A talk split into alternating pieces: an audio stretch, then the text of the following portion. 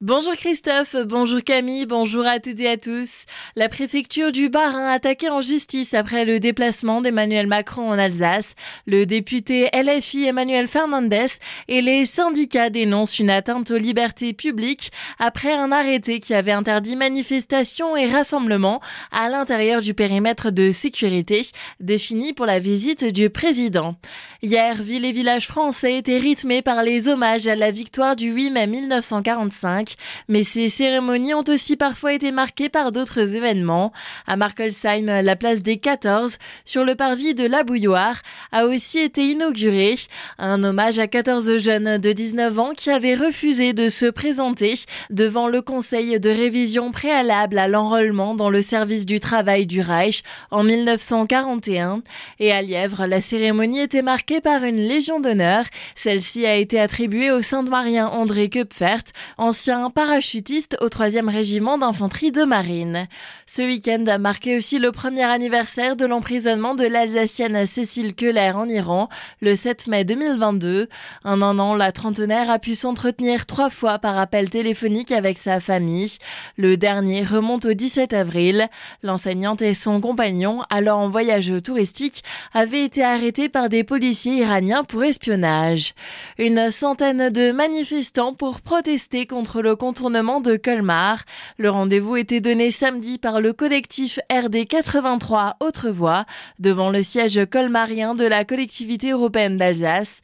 Ils contestent ce projet qui, selon eux, augmenterait le trafic et réclament des aménagements sécurisés qui favorisent les mobilités douces. Une réunion est prévue à la fin du mois. Place à l'autopartage aussi à Colmar. La ville et Cities ont signé une convention d'occupation précaire du domaine public, entrée en vigueur le 1er janvier de cette année pour une durée de trois ans. Présent depuis 2008 à Colmar, la coopérative d'autopartage propose une solution de mobilité pratique et vertueuse au plus grand nombre. Jean-François Viraud-Daube, directeur général de Cities, nous en parle. Si on n'utilise pas sa voiture tous les jours, c'est moins cher que d'être propriétaire de la voiture. Hein, sa voiture, euh, c'est entre 500 et 600 euros par mois si on réintègre tous les coûts. Donc si on s'en sert tous les jours, euh, pourquoi pas, mais si on s'en sert peu, c'est effectivement très cher. Donc euh, là, il y a un vrai intérêt économique. Il y a un intérêt pratique parce que ben, nos équipes s'occupent de l'entretien, de la maintenance, du suivi des véhicules. C'est une charge, une charge en moins dans son quotidien. Et puis il y a un intérêt environnemental, écologique. Quand on, utilise finalement peu la voiture, on se met à utiliser plus. Ben là, on, on entend un bus passer. On utilise plus le bus, on utilise plus le train, le vélo, la marche à pied, et on va combiner ces modes de transport. Si j'ai un déplacement à faire à Mulhouse par exemple, je pars pas forcément de Colmar en voiture euh, jusqu'à jusqu'à Mulhouse. Je prends le train jusqu'à Mulhouse et puis si j'ai besoin d'aller un peu plus loin, j'ai une voiture qui m'attend à la gare que j'ai réservée, je la déverrouille avec l'appli et puis finalement bah, j'ai gagné du temps et j'ai gagné de l'argent. Des propos recueillis par Tom Erga. Cities propose maintenant à Colmar cette place de stationnement destinée à la location de voitures en libre service.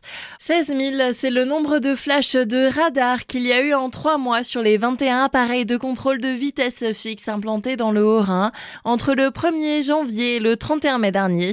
Cela fait une moyenne de plus de 181 par jour. Les radars pour surveiller les franchissements de feux rouges ont flashé près de 3000 fois sur la même période. En sport, le Racing Club de Strasbourg fait un pas de plus vers le maintien.